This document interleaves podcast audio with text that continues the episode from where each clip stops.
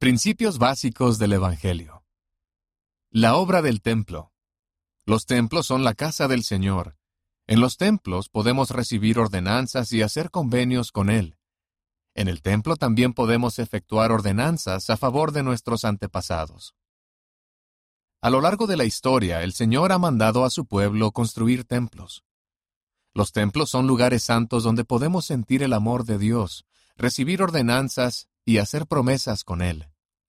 La Iglesia construye templos en todo el mundo a fin de que más y más personas puedan recibir esas bendiciones. La investidura. Los miembros de la Iglesia que llevan una vida recta asisten al templo con el fin de recibir ordenanzas y hacer convenios o promesas con Dios. Una ordenanza que recibimos en el templo es la investidura. La palabra investidura significa dádiva, la investidura del templo es una dádiva de Dios. En esa ordenanza aprendemos sobre el plan de nuestro Padre Celestial para nuestra salvación y hacemos convenios de guardar sus mandamientos. Si somos fieles a los convenios que hacemos, Dios nos bendecirá. Sellar a las familias. El matrimonio en el templo también se conoce como sellamiento. Cuando una pareja es sellada en el templo y ambos guardan los convenios, su matrimonio durará para siempre. Si tienen hijos, esos hijos también les son sellados. Si los padres son sellados después de tener hijos, estos les pueden ser sellados. Si viven en rectitud, serán una familia a lo largo de la eternidad. La obra del templo para todos los hijos de Dios.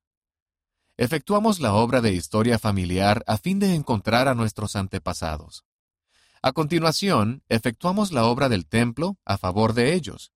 Efectuamos por ellos todas las ordenanzas que necesitan las personas vivas. El bautismo, la confirmación, la recepción del sacerdocio, en el caso de los varones, la investidura y el sellamiento. Ellos después pueden decidir si desean aceptar esas ordenanzas. De esa manera, todos los hijos de Dios pueden disfrutar de las bendiciones del Evangelio. Las bendiciones de la obra del templo.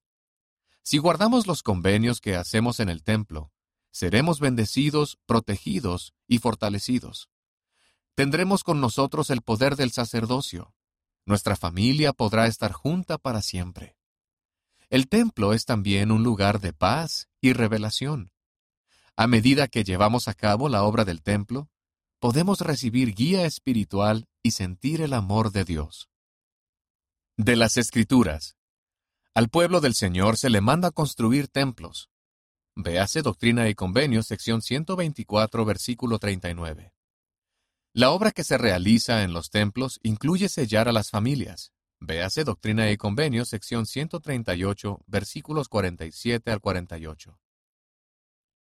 Las ordenanzas que efectuamos en la tierra son vinculantes en el cielo. Véanse Mateo capítulo 16, versículo 19, y Doctrina y Convenios, sección 132, versículo 46. También en este ejemplar, esperamos que haya disfrutado al aprender sobre la obra del templo. Estas son otras palabras del Evangelio que se hallan en este ejemplar. Ministrar, atender las necesidades de los demás de una manera semejante a la de Cristo, a fin de que todas las personas se sientan amadas dentro de la iglesia. Véase la página 18. Diáconos. El primer oficio en el sacerdocio arónico. Uno de los deberes más visibles del diácono consiste en repartir la Santa Cena. Véase la página 38.